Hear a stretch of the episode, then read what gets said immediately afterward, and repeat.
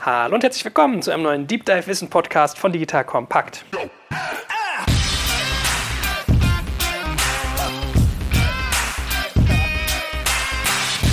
Mein Name ist Jörg Kaczmarek und heute wird es designig, interaktiv, digital, alles zusammen. Denn es geht um ein ganz, ganz spannendes Thema mit einem nicht minder spannenden jungen Mann, der nicht nur Unternehmer ist, sondern auch Buchautor. Ich habe gerade gelernt, er hat über Neuropsychologie, also das wusste ich schon vorher, aber ich habe jetzt nochmal gelernt, was sozusagen der Background dieser Richtung ist, geschrieben und wie sich das eigentlich auf die Gestaltung von Interfaces auswirkt. Fangen wir mit einer Vorstellung an. Stell dich doch mal ganz kurz vor. Herzlich willkommen. Vielen Dank. Freue mich, dass ich da sein darf. Bin Felix van de Sand, studierter Produktdesigner, also Design-Hintergrund in der Ausbildung. Habe dann aber schon im Studium relativ schnell gemerkt, dass ich kein guter Designer bin und musste mich dann aufs, äh, ein bisschen aufs Erzählen und Konzipieren verlagern. Das hat sich dann auch in meinem ersten Job nach der Uni gezeigt. Ich bin dann im Bereich Designstrategie gewechselt, wo es darum geht, zu bewerten, inwieweit Design und Marketing zusammenpassen. Ja, und dann in meinem ersten Job, das habe ich drei, vier Jahre gemacht, da habe ich dann auch meine Mitgründer kennengelernt in der Agentur und dann haben wir vor sechs Jahren inzwischen Kobe gegründet ist eine Agentur für UI und UX Design. Inzwischen mit einem Ableger in Kroatien, wo wir auf Mobile und Web entwickeln. Und haben zu viel angefangen auf 11 Quadratmetern. Heute haben wir ein schönes Büro im Münchner Osten mit 25 Leuten in München und genauso viel nochmal in Kroatien, in Osijek. So sieht das aus und macht viel Spaß. Inzwischen haben wir viele große Accounts im Portfolio, dürfen denen helfen, State-of-the-Art digitale Produkte an den Markt zu bringen und vor allem erfolgreiche Produkte, was heutzutage gar nicht mehr so einfach ist bei der Masse an Produkten, die da draußen rumschwirren und die Aufmerksamkeit der Nutzer erheischen wollen. Warum heißt das Kobe? Sind das so die Initialen eurer Hunde oder wie kommt es zustande? Wäre auch nicht schlecht. Kobe hat das Rennen gemacht gegenüber Bavarian Vikings und Pistols and Poets. Bin ich ganz froh. Kobe heißt Creators of Beautiful Experiences. Mm. Wie waren die anderen beiden? Bavarian Vikings und Pistols and Poets. Wir waren jung. Pistols and Poets finde ich aber auch ganz cool. Auch nicht schlecht. Könnte aber auch eine Band sein. Ja, für Vikings muss er halt eigentlich großstämmig sein, so ein bisschen so ein Tor. Genau. Wir hatten einen Österreicher, mich, einen Kasachen und einen Kroaten. Also mit Vikings hat das nicht viel zu tun. Das klingt mehr so wie die Hells Angels Truppe aus Bayern oder die Türsteher-Kombo. So. Kunden wären auch geil gewesen. Aber Hier bin ich ganz froh, dass wir uns für Kobe entschieden haben. Und Kobe assoziiert man mit nur guten Sachen, das gute Fleisch, der gute Basketballer. Von daher passt das. Wobei man euch mit C schreibt, nicht mit K, ne? Genau. Ah, okay. Wer schon Creator macht ja Sinn. Gut. Und damit man nochmal besser versteht, was ihr genau tut. Was ist eure Dienstleistung konkret? Also entwickelt ihr richtig oder konzipiert ihr oder beratet ihr? Was muss ich mir unter euch vorstellen? Alles von dem, was du gesagt hast. Also wenn wir dürfen und was wir auch sehr stark empfehlen, dann fangen wir mit einer Research-Phase an ein großer Fan von Design Thinking, erstmal zu gucken, okay, wer sind diese Menschen, für die wir ein digitales Produkt oder einen Service gestalten. Erstmal vielleicht die zu Hause besuchen, zu schauen, wie gehen die zum Beispiel mit Geld um, wie schenken die. Also erstmal zu verstehen, wie ticken die, was sind deren Motive, Ziele, Wünsche, Ängste. Daraus abzuleiten, okay, wie können wir denen ein Produkt bauen, das tatsächlich dazu passt. Und dann auch noch zu der Idee, dass das Unternehmen hat, wie sie damit Business generieren kann. Das tun wir. Dann geht das in der Regel in eine Konzeptionsphase über und dann ins Visual und Interaction Design. Das ist das, was wir in München machen, quasi von der ersten Idee und Research bis hin zum Liefern aller Design-Assets sozusagen, also der Screens. Und dann übergeben wir entweder an die Inhouse-Entwicklung bei den großen Corporates oder wir machen auch viel für KMUs und Startups aus Kroatien heraus, wo wir dann auch auf Web und Mobile entwickeln können und auch pflegen. Werbung Aufgepasst! Wenn du ein B2B-Unternehmen bist, möchtest du jetzt deine Sales Pipeline mit neuen B2B-Leads füllen und dafür empfehlen wir dir unseren Partner SalesViewer. SalesViewer lässt sich total einfach erklären. SalesViewer entschlüsselt nämlich Unternehmen, die deine Webseite besuchen und zeigt diese in Klarnamen an. Du und dein Team sehen also ganz genau, wer eure Webseite besucht und wofür sich diese potenziellen KundInnen interessieren. Und dann gibst du einfach Vollgas, denn du kannst diese Unternehmen dann ja zielgenau ansprechen und einfach zu neuen KundInnen machen. Im Marketing und Vertrieb ist das also eine Wahnsinnsunterstützung für die B2B-Lead-Generierung. Deshalb nutzen schon viele Marktführer wie Stepstone, Avato Systems, Spot5, Talon One oder die Vodafone-Tochter Grand Centric SalesViewer und generieren damit täglich neue B2B-Leads. Und wenn das für dich interessant ist, dann teste SalesViewer doch einfach mal kostenlos. Alles, was du dafür wissen möchtest, findest du unter folgender Weiterleitung digitalkompakt.de slash salesviewer. Und wie immer verlinke ich dir das auch auf unserer Sponsorenseite unter digitalkompakt.de slash Sponsoren. Das war's mit dem Werbespot. Verstanden. Aber ich weiß nicht, wer es in München ist. In Berlin ist so, wenn du hier auf die Straße gehst, fahren die mit diesen, kennst du diese viereckigen Mercedes-Vans, diese SUVs, die aussehen wie so ein afrikanisches äh, ja, G-Klasse. Genau, Dankeschön. Die irgendwie so absurd teuer sind. Ne? Absurd teuer. Du musst alle halbe Stunde tanken und haben einen CW-Wert in den Kühlschrank. aber ist halt cool. genau, und die Autos, die hier rumfahren, da sitzen Leute drin mit so einer dicken Schrotflinte, wo sie versuchen, irgendwelchen dicken Corporates in den Arsch zu schießen, mit so bewegungsunfähigem Salz und schreiben Digitalisierung drauf und Design Thinking ist meistens so die Munition, die sie ja. einordnen. Also was ich damit sagen will, ist, es ist irgendwie ein riesiger Hype, das Thema Digitalisierung hochzuhängen und ganz viele arbeiten mit Design Thinking. Wie kann man sich da eigentlich noch abheben? Und ich habe halt auch echt gemerkt, es gibt halt wirklich Unterschiede in dem, wie man es macht. Also da ist die Spreu vom Weizen ja. schon manchmal merklich spürbar. Genau, zum einen brauchst du schon die Leute, die Experten im Haus, die das, also als Agentur, die das schon ein paar Jahre gemacht haben, die das schon erfolgreich angewandt haben. Und dann, wie du sagst, es gibt viele, die das machen und die das auch gut machen. Aber da können wir schon direkt einsteigen ins Thema. User Experience ist nicht nur Funktionalität und mit Design Thinking und den ganzen User-Centered Design Methoden. Erstmal schaust du, dass du ein Feature Set in dieses Produkt oder den Service reinbaust, was der Nutzer auch braucht. Und dann gibt es den Professor Hassenzahl, der sagt, User Experience hat zwei Qualitäten, nämlich eine pragmatische Qualität und eine hedonische Qualität. Und die pragmatische Qualität ist sehr utilitaristisch. Da heißt erstmal, ich muss mit diesem Produkt machen können, was ich will und das möglichst schnell und einfach. Ich will dabei nicht nachdenken. Also Usability. Ja? 1A Usability, die richtigen Features, pragmatische Qualität. Pragmatische Qualität ist heute aber Hygienefaktor. Ich brauche nicht mehr mit einem Produkt an den Markt gehen, was nicht eine 1A-Usability hat, die Features den Leuten zur Verfügung stellt zur richtigen Zeit, die sie brauchen. Also wie unterscheide ich mich noch? Sogar eine hohe ästhetische Qualität ist dank Google Material Design, Apple und den ganzen Uber, Airbnbs, die ganzen großen Player, die haben schon das Level sehr hochgeschraubt, was einen ästhetischen Anspruch angeht. Ich brauche auch heute nicht mehr mit einer hässlichen App rausgehen, die gut funktioniert. Das heißt, wie unterscheidet man sich heute? Und da haben wir eben über die hedonische Qualität gelernt, was kurz gesagt bedeutet, in, inwiefern schafft es ein Produkt, mich tatsächlich emotional zu berühren, dass sich das so anfühlt, was User Experience ja ist, das, was ich mit dem Produkt erlebe, das fühlt sich einfach so an, als würde das zu mir passen. Ich kann das Produkt mögen, es kann mir Sicherheit geben, es passt einfach zu meinen Erwartungen, zu meinen Motiven und Zielen. Und diese hedonische Qualität, das schaffen heute noch nicht so viele, die in die Produkte reinzubacken, wie wir das nennen. Und dafür haben wir eine eigene Methode entwickelt, die eben bei Neuropsychologie, Neurowissenschaften, kann man ein bisschen höher zusammenfassen, Verhaltensökonomie sich ein paar Sachen abgeschaut hat. Und wir sorgen dafür, dass man sowas Abstraktes wie Markenwerte in ein digitales Produkt reinbackt. Weil da sagen wir, Leute, ihr habt eine Marke, also ein wahrnehmbares Image, das ihr euch aufgestellt habt, wer ihr sein wollt, welche Geschichte ihr verkörpert. Ihr habt ein Marketing, das diese Geschichte in den Markt ruft und versucht, die Leute zu erreichen, auf die die Geschichte zugeschnitten ist. Und wir sagen, wenn ihr das tut, dann müsst ihr doch mit den Produkten, die ihr dann nachher den Leuten in die Hand gebt, auch diese Geschichte einlösen. Ja? Wenn ich was von Anspruch und Sicherheit in den Markt rufe als Bank, müssen sich meine Produkte auch Premium, Anspruch und sicher und transparent anfühlen. Und alles andere macht keinen Sinn. Deswegen sagen wir, mit der Methode, die wir entwickelt haben, UX Identity haben wir die getauft, kannst du sicherstellen, dass deine Marke in jedem Pixel und jeder Interaktion quasi zum Leben erweckt wird. Und wenn du dann eine hohe pragmatische Qualität hast mit Design Thinking, User Center Design etc. pp.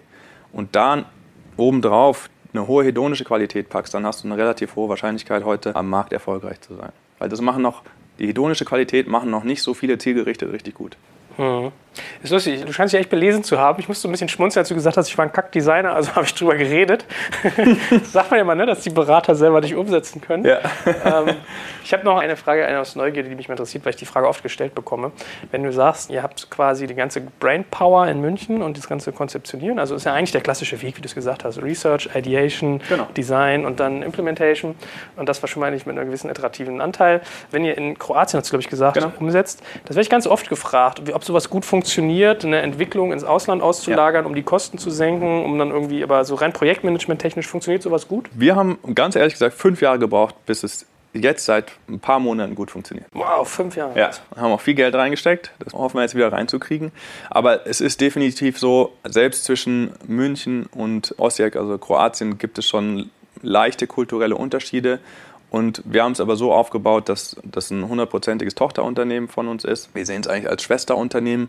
War anfangs sowas wie eine verlängerte Werkbank. Wir hatten mal einen Technical Director in München, der der Brückenkopf zu den Kunden war. Haben anfangs noch versucht, bei den Corporates auch die Entwicklungsleistung unterzubringen, wo wir gemerkt haben, dafür müssten wir entweder ein Riesenteam aufbauen mit einem riesen Overhead oder nur einzelne Entwickler Body leasen. Fanden wir beides nicht so interessant.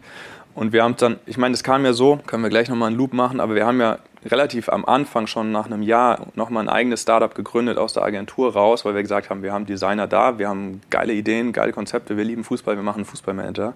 Und haben, klar, am Wochenende und haben dann Entwickler gebraucht. Und wie gesagt, der eine Co-Founder ist, äh, ist Kroate und hatte da ganz gute Connections, aber dann haben wir die klassischen Fehler gemacht. Wir hatten erstmal einen Businessmenschen, der da unten das Büro geleitet hat, dem sind die Entwickler, haben dem die lange Nase gemacht, der hat überhaupt keinen Zugriff bekommen. Wir hatten eine Fluktuation also vom Allerfeinsten.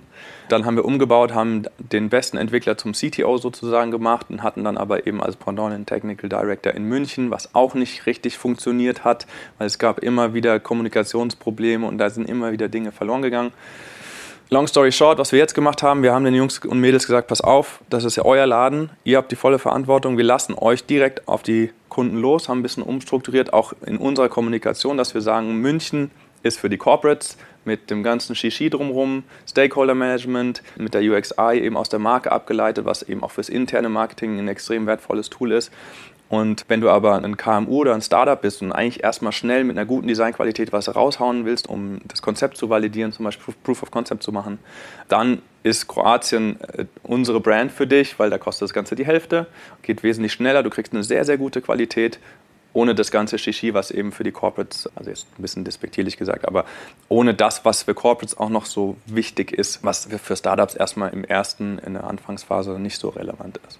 Und so funktioniert es jetzt seit einigen Monaten endlich so, wie wir uns das vorgestellt haben. Geht aber, glaube ich, auch wirklich nur, weil es eine hundertprozentige Schwestercompany ist, die bei uns in allen Team-Sachen mit drin sind, wir ständig im Austausch sind, da unten sind, die sind hier oben. Also wir betten die richtig in unsere Kultur ein. Und so funktioniert das, weil es gibt auch oft genug, wie du gesagt hast. Ich kenne kaum Beispiele, wo das wirklich gut funktioniert. Mhm. Deswegen ich, sind wir jetzt ganz happy. Ich habe einen Bekannten, der macht das nämlich auch. Der hat eine entwickelt in Serbien. Ne? Mhm. Also wir bleiben im Balkan sozusagen. Mhm. Und ja, der muss ja jedes Mal hinfliegen ne? und hast dann eine Wohnung da und so. Ja. Also ist schon, ist gar nicht so trivial. Gut. Nee. Aber verstanden, glaube ich, wertvolles Feedback für alle, die sich mit sowas auseinandersetzen. Jetzt lass uns mal eine kleine Unterscheidung aufmachen, dass wir mal erst erklären, was eigentlich der Unterschied zwischen UI und UX ist. Also mhm. ich ertappe mich auch dabei, dass ich es öfters verwechsel. Ich müsste es eigentlich besser wissen. Man schmeißt es immer so alles durcheinander. UI, UX, Usability, das klingt für den geneigten Laien vielleicht erstmal alles gleich. Das heißt, wir machen erstmal so ein bisschen Framing und erklären, mhm. was was ist und dann tauchen wir mal tiefer ein. Ja, da hauen sich die Leute heute noch die Köpfe ein. Es gibt eine Seite, UX is not UI, die gibt es nicht umsonst. Kann man gucken. Es gibt unterschiedliche Definitionen, aber ich glaube, man kann es so zusammenfassen, dass User Experience ist tatsächlich das, was du mit dem digitalen Produkt erlebst. Da fließt der ganze Research ein und da geht es am Ende tatsächlich darum, wann erlebst du was mit diesem Produkt und warum und auf welche Art und Weise. Welches Erlebnis willst du hervorrufen im Nutzer? Und bei UI-Design geht es tatsächlich darum, wie gestalte ich dieses Interface, wo ist der Button, ist der rund, ist der eckig? Welche Farbwelt wählen wir? Welche Typografie? Wann kommt welche Transition? Wie sieht die aus? Also das tatsächliche Doing. Also UX ist wesentlich umfassender und UI ist eigentlich so der Teil und der Mensch, der das alles in ein UI gießt nachher. Mhm. Ich frage jetzt mal bewusst mal ein bisschen dümmlich, ja? dürfen wir, glaube ich, mal machen an der Stelle. Ja. Dann klingt der UX erstmal so ein bisschen vage. Also gibt es da trotzdem irgendwie harte Werte, harte Regeln, konkrete KPIs, an die ich mich halten kann, wenn ich so ein Erlebnis steuern will? Weil so Erlebnis ist ja was sehr Subjektives. Ja, es gibt eine ISO-Norm, die Zahl habe ich leider nicht im Kopf aber die eigentlich auch nur besagt, es ist das, was du mit einem Produkt erlebst oder einem Service. Wir sind tatsächlich gerade dabei, den Marken, den Brand Fit eines Interfaces messbar zu machen. Also wir kooperieren dann mit der TH in Ingolstadt, haben dann ein Forschungsprojekt zusammen, da kam jetzt auch ein Paper raus. Wir sind gerade an der zweiten Version von dem Fachbuch, wo wir das auch beschreiben.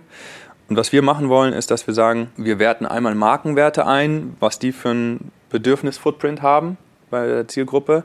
Und nachher werten wir auch nochmal das Interface ein, was das für ein Bedürfnis-Footprint hat. Und dann gucken wir, dass die zwei zusammenpassen. Und wenn, wenn wir das schaffen, dann können wir zumindest schon mal sagen, okay, das Produkt, was wir hier gestaltet haben, zahlt 100% auf die Marke ein und fühlt sich so an wie das, was der Nutzer von diesem Unternehmen und seinen Produkten erwartet. Das ist schon mal ein Ansatz. Aber ansonsten die Qualität von User Experience Design zu messen, müsste ich ehrlich gesagt auch nochmal nachschauen. Fällt mir jetzt spontan nicht ein. Und was ist mit dem Thema Usability? Wie passt das da rein? Wo ist das sozusagen eine Layer, die man über beide Bereiche drüber legt? Oder? Naja, Usability ist sozusagen ein Teil, da schaust du, ob das gebrauchstauglich ist, ob die Nutzer möglichst schnell das machen können, was sie eigentlich machen wollen mit diesem Produkt. Mhm. Gut, also Begriffe grob verstanden, denke ich, passt, reicht ja auch erstmal bis hier. Dann lass uns mal wirklich da reintauchen. Also, du sagst jetzt, Es geht bei diesem ganzen Thema UX eigentlich darum, dass es konsistent ist zu dem, was du als Markenversprechen als Unternehmen bietest. So. Vielleicht kannst du die Bedeutung des Ganzen noch mal ein Stückchen mehr herausschälen, wie man das irgendwie merkt, was da wie zusammengreift, also den, den Impact quasi dessen, weil ich stelle mir das relativ schwierig vor zu verkaufen, ja, als Agenturleistung zu sagen, so, ey, euer UX ist scheiße, ihr müsst da irgendwie einheitlich Ich könnte mir vorstellen, dass ja. das Bewusstsein gestiegen ist, aber ja. Ich weiß nicht, wenn ich da so einen Mittelstandsentscheider vor mir habe, wie ich dem jetzt mal irgendwie begreiflich mache, dass sein UX bei ihm ein Problem sein könnte in seiner Firmenperformance. Ne? Also Mittelstand sind die harten Brocken. Ja, hast, hast du schon die richtigen rausgepickt. Ich meine, am Ende ist es so, unser Pitch ist, wir leben in einem vollkommenen Information Overload. Ja. Keiner kommt mehr klar. Es gibt inzwischen, das neue iOS 12 von Apple hat jetzt eingebaut, dass du deine Screen Time tatsächlich nachvollziehen kannst mal und dass du siehst, wie viel Notification du bekommst. Und die haben verstanden, okay, es bringt uns nichts, wenn unsere Kunden zugrunde gehen mit der Technologie, die wir gebaut haben. Wir müssen sie wieder wir müssen ein gutes Erlebnis schaffen. Nichtsdestotrotz ist es gerade so, dass kaum noch einer darauf klarkommt, wie viel Informationen tagtäglich auf uns einprasselt und auch das Ganze gar nicht mehr filtern kann und will. Und die Leute fangen an zu verstehen, okay, meine Aufmerksamkeit, jeder will meine Aufmerksamkeit, aber meine Aufmerksamkeit ist eine endliche Ressource. Also fangen die an, ihre Aufmerksamkeit ökonomischer zu verteilen an mögliche Player. Und jetzt ist die Frage, wir sagen immer, Aufmerksamkeit ist eine neue globale Währung geworden, wissen wir ja, if you don't pay for the product, you are the product. Wir werden einfach nur durch Werbeeinblendungen monetarisiert und, und durch die Daten, die wir wie Geld aus dem Fenster werfen. So. Und dann sagen wir, okay, in diesem Battle for Attention, der herrscht, musst du erstmal mit einem Produkt, was du an den Markt bringen willst, warum auch immer du das an den Markt bringen willst, da musst du erstmal überleben und oben mitschwimmen, dass die Leute eine Aufmerksamkeit bekommen. Dann reicht es nicht, ein Produkt an den Markt zu bringen, was einfach nur schön ist und gut funktioniert. Es kann natürlich sein, dass du einen technologischen Fortschritt hast, dass du irgendeinen Service anbietest, den es bisher noch nicht gibt. Aber so ein, was man kann von Uber halten, was man will. Aber was sie gut machen, ist tatsächlich durch die Art und Weise, wie sie das. Also in Deutschland mag keiner Uber und trotzdem nutzen es ganz viele Menschen. Warum? Weil es einfach sich so gut nutzen lässt und weil die Experience einfach stimmt. Weil sie es einfach extrem gut gebaut haben. Jetzt fangen sie an, das Logo zu überarbeiten, damit es weniger männlich und machohaft ist. Gut, ist halt auch aus der Firmenkultur, von der Firmenkultur geprägt. Aber was ich sagen will, wenn du überhaupt heute noch den Hauch einer Chance haben willst, erfolgreich zu sein mit deinem digitalen Produkt, hast du eigentlich keine andere Wahl, eine hohe pragmatische und hedonische Qualität zu liefern und im, im Idealfall auch noch das ein oder andere Feature, was sich vielleicht vom Wettbewerb abhebt. Okay, dann lass uns den Fall Mobile doch mal ein Stück weit durchdeklinieren. Also es fängt ja an beim Homescreen. Also ich habe auch mal gehört, der durchschnittliche Nutzer installiert, glaube ich, nur noch eine App pro Monat. Ja. Und in, glaub, in deinem Fachbeitrag habe ich gelesen, man würde ja auch irgendwie schneller Apps wieder deinstallieren, wenn sie einem nicht gefallen, ästhetisch einen nicht ansprechen. Ja, vor allem die Millennials. Äh, okay, also besonders junge Menschen ja. oder jüngere. Das heißt, eigentlich ist so ein Icon von der App sozusagen mein Logo, mein verlängertes schon mal so das erste Element, ja. mit dem ich im Prinzip UX-technisch auf meinen Nutzer zugehe und dann die eigentliche Nutzung das zweite. So. Wenn ich jetzt deine Ausführung glaube und sage, okay, ich möchte irgendwie meine Hausaufgaben machen und das hedonistische Layer oben drauf tun, was muss ich denn konkret tun? Also was heißt das an Anforderungen, die an mich gestellt werden? Das heißt konkret, dass du erstmal verstehst, dass du eine Marke hast, das eigentlich etwas ist, was du erstmal in, in dein digitales Produkt übertragen musst. Und dann kannst du tatsächlich ganz konkret schauen, was heißt denn ein Markenwert wie Anspruch oder ein Markenwert wie Empathie? Was bedeutet das denn nachher tatsächlich im Design? Ja? Also wenn du sagst, und da den Prozess, wenn wir Zeit haben, kann ich den nochmal genauer beschreiben, aber es geht eigentlich darum, dass man schaut, zum Beispiel für einen Markenwert wie Dynamik, jetzt mal Nike, Adidas, BMW, die haben alle irgendwie Dynamik, BMW Freude am Fahren in ihrer Marke drin. Und dann schaut man erstmal, das ist das sogenannte Erfahrungswissen, dann schaut man erstmal, was haben wir in unserem Kulturkreis gelernt, mit Dynamik zu assoziieren. Ja? Dynamik sind erstmal zum Beispiel Linien, die von links unten nach rechts oben gehen, ansteigende Linien. Ja? Das ist also DAX, der geht hoch und dann ist es besser, Fortschritt, teurer, besser. Dinge, die sich besonders schnell bewegen, gespannte Linien haben wir gelernt, stehen für Dynamik.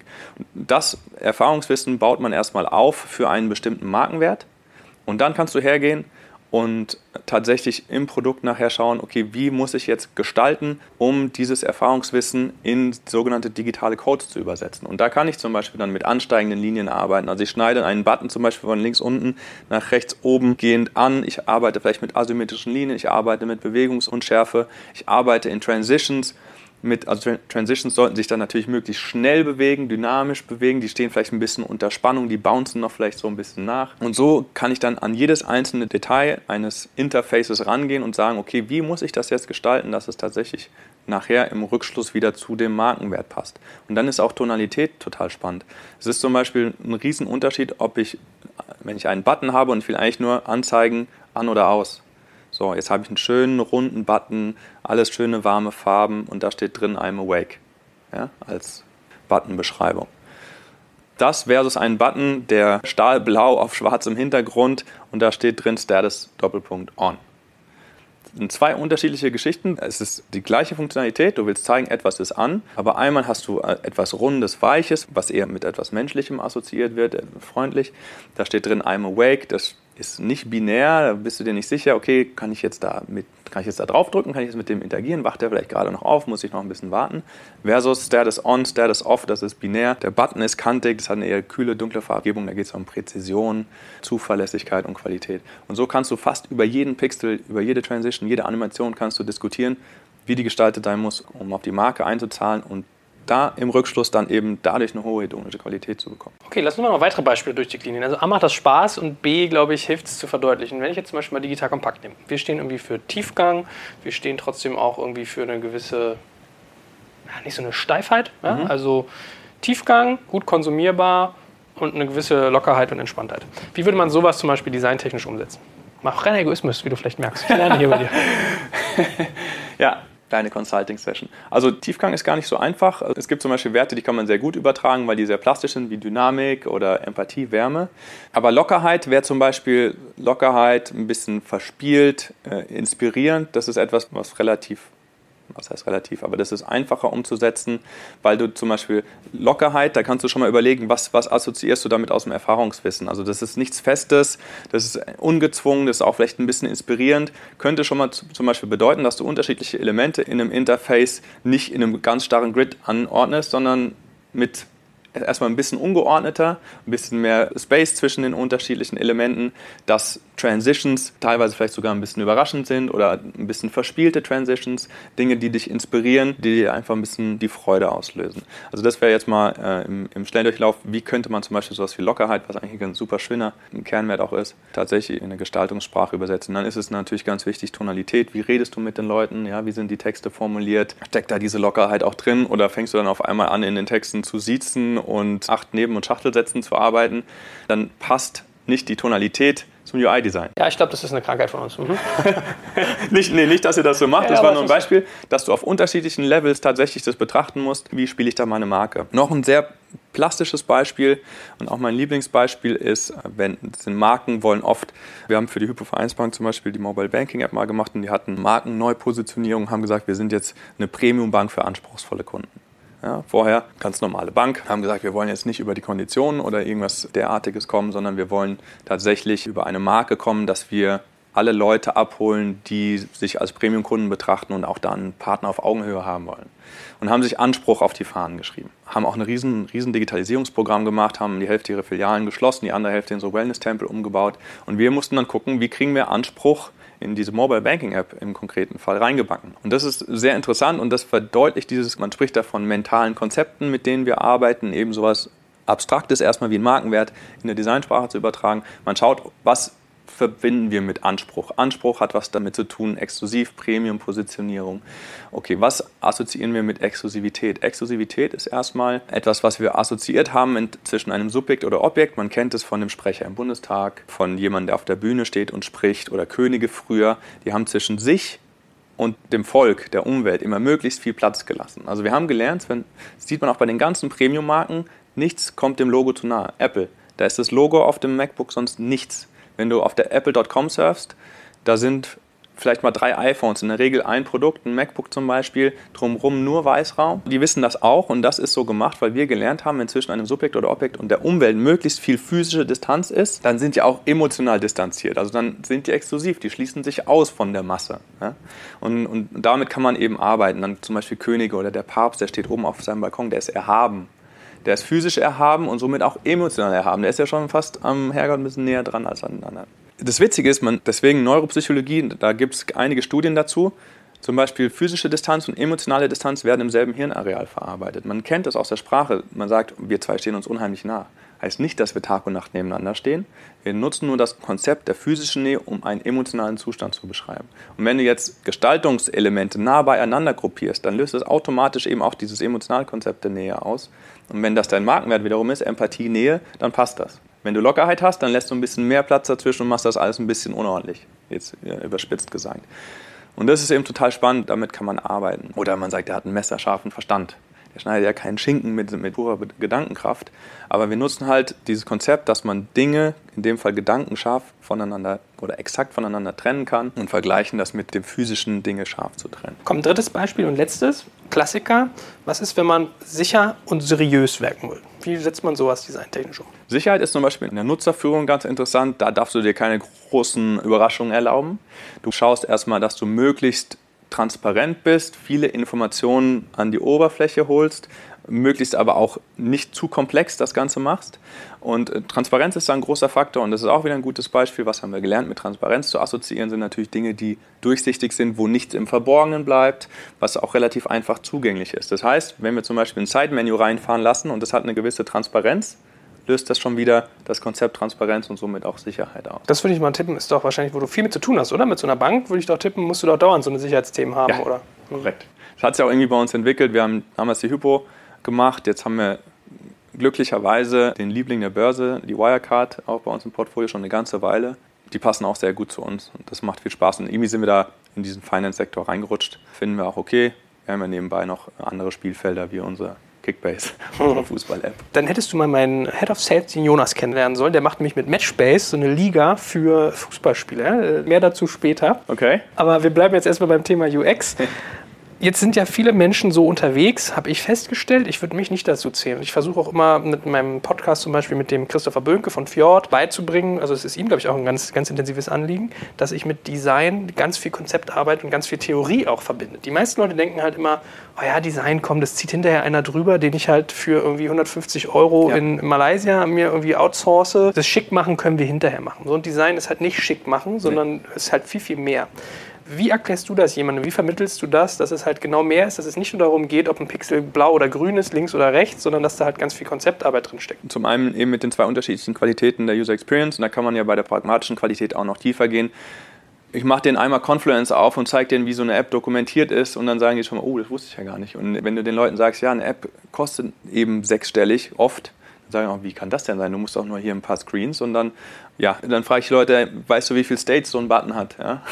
hat Empty State, Error State und so weiter. Die musst du alle durchdefinieren, die musst, du alle dokumentieren.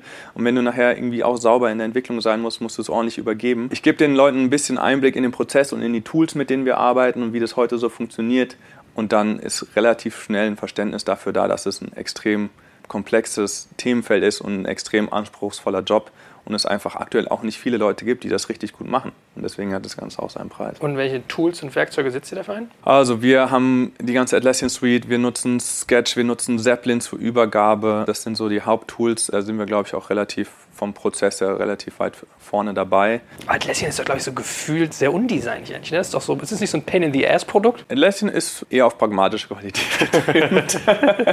Schön gesagt. Ja. Also die Leute, also unsere Konzepter, die lieben das. Mhm weil es wirklich für das, ich meine, die sind ja auch super erfolgreich, und für das, was es können soll, ist es einfach perfekt. Ja, und für, für Dokumentation und solche Dinge, da funktioniert das einfach super gut. Klar ist es kein B2C-Produkt, das besonders fancy aussieht. Ich meine, da muss man dann, und B2C ist wieder was anderes als B2B. B2B ist der Fokus tatsächlich, das Ding muss einfach performen. Ich hätte jetzt einfach nur damit gerechnet, dass du sowas wie Slack oder Trello sagst oder Asana oder weiß ich nicht, ähm, also so ein bisschen fancy. Slack natürlich, aber Slack ist jetzt nichts, was also das trägt eher zu einer reibungsloseren Kommunikation bei, zu effizienteren Prozessen, ist jetzt aber nichts, was direkt an der Produktentwicklung beteiligt ist. Wir nutzen tatsächlich, die feiere ich, wo ich nur kann, Meistertask, ist im Prinzip eine Mischung aus Wunderlist und Trello, weiß ich nicht, ob die das so unterschreiben würden, aber wir nutzen es tatsächlich inzwischen für Designprojekte, um darin Design-Tickets zu schreiben und die durch die Spalten zu schieben, weil dafür ist Jira einfach dann wäre overengineert und das ist für uns die perfekte Lösung. Ich persönlich nutze es für mich zum Taskmanagement, weil du kannst Tasks einstellen, über Boards schieben, wenn du willst, oder die unterschiedliche Deadlines geben. Okay. Also ich bekomme nichts von denen, aber es ist, also ich war vorher Wunderlist-Nutzer, dann hat Microsoft, glaube ich, die gekauft. Und dann war es das. Dann ging es natürlich bergab. Und dann, Gott sei Dank, ist Meistertask aufgepoppt und das ist gerade absolut, damit regle ich mein Leben. Jetzt würde ich natürlich auch gerne die Methodik verstehen. Also, wir hatten jetzt schon sowas wie Design Thinking, aber du hast ja eigentlich schon angedeutet, dass ihr eine eigene UX-Methodik entwickelt habt, ja. basierend auf Neuropsychologie. Das klingt immer so hochtrabend, Neuropsychologie. Was steckt ja. da wirklich dahinter? Dahinter steckt also Neuropsychologie, die also es ist so, das ganze, die ganzen Neurowissenschaften sind noch sehr jung. Und viele Gebiete forschen an unterschiedlichen Dingen und da kommen mal hier interessante Dinge raus, mal da. Neuropsychologie gab es zum Beispiel eine Studie, wie ich gerade gesagt habe, die haben Leute in Hirnscanner geschoben und haben geguckt oder haben herausgefunden, dass eben physische Distanz und emotionale Distanz, also wie wir soziale Gefüge beschreiben, dass das im gleichen Hirnareal verarbeitet wird. Und das ist natürlich für uns total interessant zu sagen, okay, genau diese emotionale Nähe und physische Nähe wird im gleichen Hirnareal verarbeitet. Also kann ich, wenn ich Gestaltungselemente nah beieinander gruppiere, damit auch eben emotionale Nähe kodieren und auslösen unterbewusst. Und wenn das wiederum das ist, was die Marke erzählen will, perfekt. Wir schauen aber auch viel bei der Verhaltensökonomie uns ab. Also die Basics, die Grundlagen der Methode, die sind schon sauber. Da haben wir selbst nichts geforscht. Wir haben uns Forschungsergebnisse genommen, haben geschaut, was haben die so rausgefunden.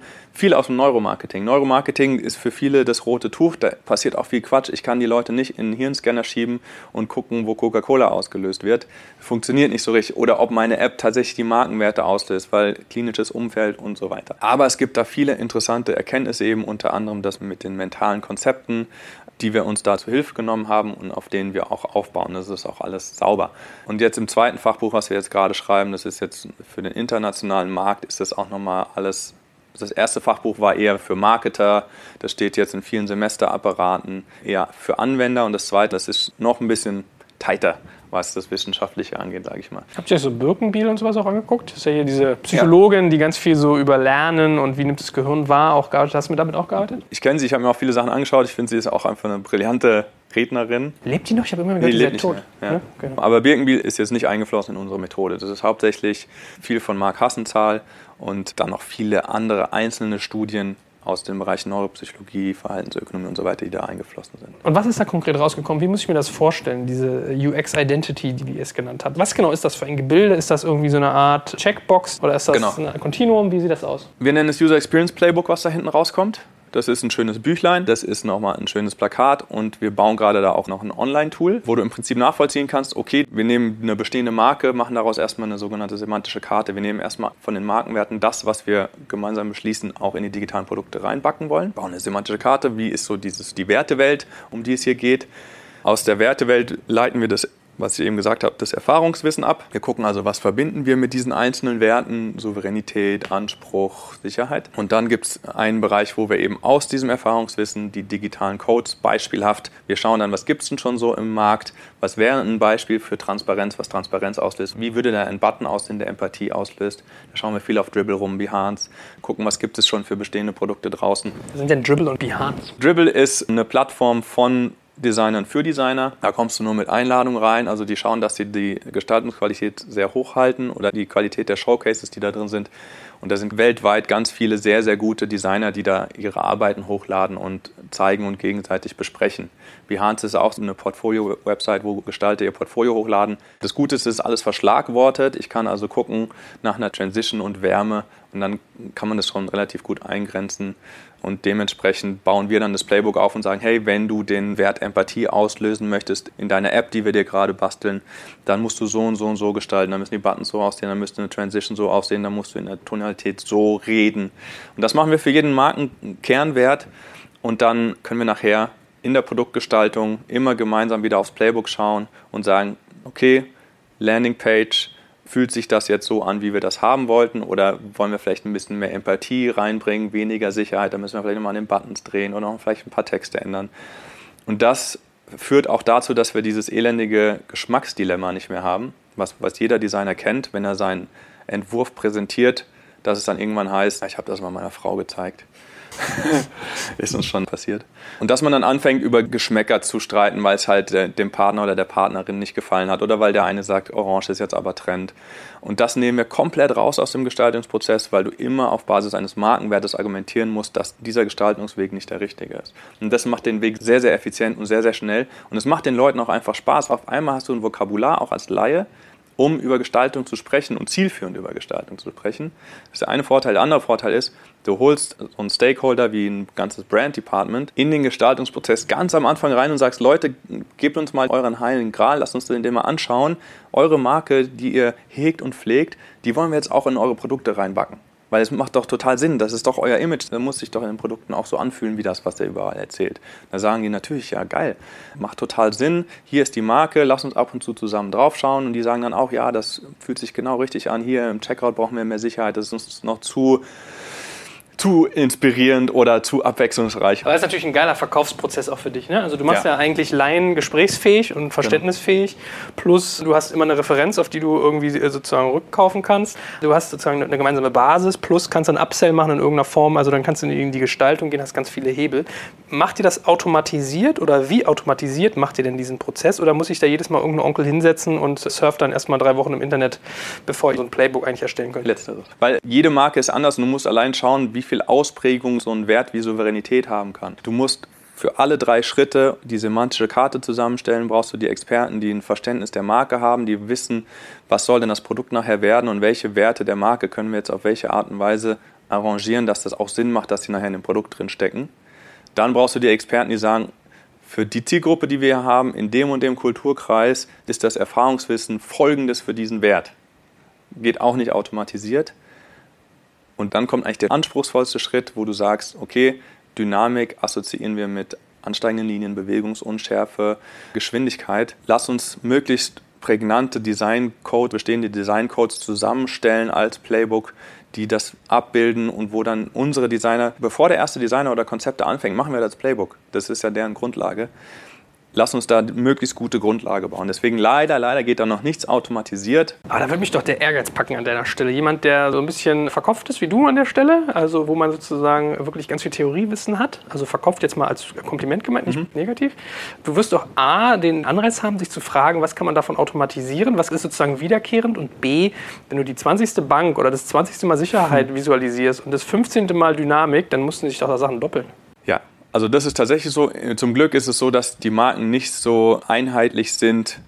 Oder also eigentlich zum Unglück für uns ist es immer noch so, dass wir für sehr, sehr große und gute Marken arbeiten, die sehr, sehr fein ziseliert sind und wo du nicht einfach sagen kannst, wir holen jetzt mal hier die Dynamik-Codes aus der Schublade und geben die auch der Marke. Ich glaube, da merken die relativ schnell, dass das nicht passt, weil das muss, das ist einfach, das muss sehr, sehr genau alles zueinander passen. Es wäre auf jeden Fall schön, das zu automatisieren. Ich meine, was wir natürlich machen, ist, dass wir für Erfahrungswissen und für die Codes eine Bibliothek anlegen vielleicht mit AI und Machine Learning, um noch ein paar Buzzwords zu nennen, wird es sicherlich bald mal möglich sein, dass es gewisse Matrizen gibt, dass man sagt, das Erfahrungswissen und die Codes passen jetzt gut zusammen. Da sind wir aber ehrlich gesagt noch nicht dran. Wir sind jetzt gerade mal da dran, ähm, das Playbook zu digitalisieren, da eine digitale Plattform draus zu machen, die man vielleicht später mal lizenzieren kann. Ich wollte gerade sagen, kannst du sonst den Prozess der Umsetzung des Playbooks digitalisieren? Dass du zum Beispiel sagst, okay, wir definieren an einer Stelle, das ist ja quasi datenbankgetrieben, irgendwo, was bedeutet für uns Dynamik in diesem Fall? Hast ja gesagt, Transition, Buttonform, Farbgebung, ja. Abstände, bla bla. Also das sind ja, ja messbare KPIs. Mhm. Und dann könnte ich ja hingehen und sagen, okay, hier ist meine App oder meine Webseite, gib mir jetzt mal einen Score. Ja, wie, wie kongruent bin ich denn mit meinem Playbook? Macht ihr sowas? Erwägt ihr sowas? Haben wir in der Schublade. Wo wir jetzt gerade dran sind, ist tatsächlich erstmal eine Methode zu finden, das durch qualitativen Research zu belegen. Und ehrlich gesagt haben wir noch nicht die Experten an Bord, die uns unterstützen könnten, sowas zu machen. Wäre aber auf jeden Fall mega spannend und ist definitiv auch das, wo wir natürlich nachher hingehen müssen. Im Moment bewerten wir alles qualitativ und setzen es auch qualitativ wieder um. Okay, also schon mal ein kleiner Aufruf hier, ne? Wer Bock hat, sich da mal. Sofort melden, machen wir sofort. Also das wäre natürlich, das wäre schon geil, wenn du eine App durch ein Tool laufen lässt und der dir sagt, wie viel Brandfit ist das mhm. bestehende Produkt hat und dann, wenn wir es gemacht haben, wie viel höher jetzt der Brandfit ist. Ja, ich ja gar nicht mal hier geschäftstüchtig sogar in Designrichtung. Also. was, was, kostet die Erstellung von so einem Playbook, wenn du es im Kunden berechnest? Kannst du sowas sagen? Playbook kostet zwischen aktuell, naja, so je nachdem, aber so um die 20.000 Euro. Wow, das ist ja schon ein Brett. Ja. Wie viele Leute arbeiten an sowas? Wie lange braucht ihr für die Erstellung von sowas? Das dauert ein bis zwei Monate. Du drehst ja erstmal einige Kurven mit Brand, musst du erstmal, wie gesagt, die Karte aufsetzen und dann hast du viele Workshops, wo wir dann auch externe Experten einladen, die uns dann helfen, wirklich maßgeschneidert jedes Mal dieses Playbook zu machen. Mit 20.000 hast du die Premium-Version mit dem Online-Tool, mit einem schönen Buch. Bis auf Startup-Tarife. die brauchen dann das Buch nicht und vielleicht auch noch nicht das Online-Tool dazu. Da reicht vielleicht ein Plakat, was man sich ins Büro hängt und sagt, hier, schau mal, da, so muss sich das nachher anfühlen, was wir hier bauen. Mhm, okay, verstanden. Was für Disziplinen arbeiten an sowas? Also was lasst ihr für Know-how-Träger ein? Das hast du eben ganz kurz angerissen. Vielleicht ja. kann das nochmal einmal kurz präzisieren. Also bei uns arbeiten Konzepter, Researcher. Wir laden dann aber auch Psychologen zu sowas ein. Was auch interessant ist, haben wir bisher noch nicht gemacht, aber ich plane jetzt auch so Leute wie Dramaturgen da mal mit einzuladen. Weil ja, geil. Ich meine, das sehen wir im Silicon Valley. Wenn jetzt die Maschinen anfangen, mit uns zu interagieren, ja, die bekommen ja einen Charakter. Auf einmal hat mein Kühlschrank einen Charakter und sagt mir, hey, heute gibt es kein Bier mehr. Du hattest schon drei und du hast schon dein letzte Besuch beim Arzt war auch nicht so erfreulich. so, die Maschinen bekommen also einen Charakter langsam und dann irgendjemand muss sich darüber Gedanken machen, was sind das für Charaktere? Also sind schon fast Drehbuchautoren, die dann sagen, in dem Moment redet diese Maschine so und so mit dir. Und da finden wir es total spannend, das aus einer Marke abzuleiten. Ein Bosch-Kühlschrank, das ist mein Lieblingsbeispiel, ein Bosch-Kühlschrank verhält sich anders dir gegenüber als so ein Nest-Thermostat. Mhm. Ja? Bosch-Kühlschrank, German Engineering, Präzision, ein bisschen akademisch. Wenn der sagt, gib kein Bier mehr, sage ich, okay, Chef. Nest-Thermostat ist eher so, ah, das sind doch die Amis, die mal bei Apple waren. Sieht alles schön aus, ist aber auch schön rund, alles ein bisschen weicher in der Interaktion. Das ist eher so mein amerikanischer Austauschschüler, Mitbewohner, der da irgendwo an der Wand hängt und mir eine Push-Nachricht schickt: Hey, du bist auf dem Weg nach Hause, ich mache schon mal die Heizung an für unser Movie Night. Der redet ganz anders mit mir und auch zu anderen Zeitpunkten als so ein Bosch-Kühlschrank. Und das ist an so eine sanfte Frauenstimme gedacht. Hey, du hattest schon zu viel Bier. Bist du sicher, dass du. Entschuldigung, ich bin ja. Genau, und das ist was, wo, wo wir auch in Zukunft dran arbeiten wollen, dieses Playbook eigentlich auszuweiten auf, das wird eigentlich ein Digital Character Playbook, wo du sagst, wie verhält sich dieses Device dir gegenüber? Wann und wie? Und warum? Wie redet das? Ich meine, allein schon, dass Siri anders ist als Google Home und Alexa. Siri ist ein bisschen aufmüpfiger. Google Home kannst du beschimpfen, wie du willst. Der meckert gar nicht. Und das in Zukunft zu gestalten, weil ich meine, jetzt die App-Screens, äh, die Screens werden wieder ein bisschen weniger werden. Wir sind eher die Devices, die uns umgeben, mit denen wir interagieren. Und das aus einer Marke heraus abzuleiten, wird total spannend. Weil natürlich müssen sich die Bosch-Produkte auch nach Bosch anfühlen, sonst hätte ich mir ja einen Gorenje gekauft. Mhm. Ich habe das Gefühl, du hast da Kundschaft in dem Segment, wenn die Marken so gut ja.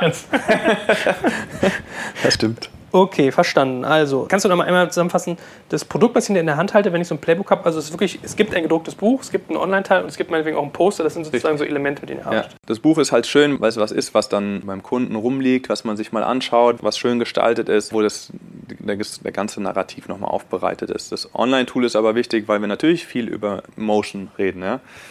über Transitionen, Animationen und so weiter. Deswegen ist es eigentlich fast unerlässlich. Man kann das auch ein bisschen beschreiben und dann vier Stati eine äh, Animation zeigen in gedruckter Form. Aber zielführender ist es natürlich in einem Online-Tool zu dokumentieren. Mhm. Wenn ihr jetzt dieses Playbook erzeugt habt, was passiert dann bei euch weiter? Also das, ich habe jetzt schon gelernt, klar, das ist Orientierung quasi, so das wie das schlaue Buch bei Tick, Trick und Track, ja, beim Fehler viele Schweif, kannst immer nachschlagen. Ja. So. Habt ihr noch Methodik entwickelt, die sich dann dem anschließt oder ist es dann eine relativ klassische Entwicklung, wie man sie aus dem Designbereich so kennt? Ab da ist es eigentlich der klassische Gestaltungsprozess. Wir lagern das halt nur vor, um tatsächlich sicherzugehen, dass dann nachher auch die Marke drin steckt. Und das Witzige ist, wenn mal ein Kunde kommt und sagt, Playbook brauche ich jetzt nicht und wir lassen uns breitschlagen, dann kommen die Designer und sagen, hey, wo ist das Playbook? Ich weiß nicht, was ich machen soll.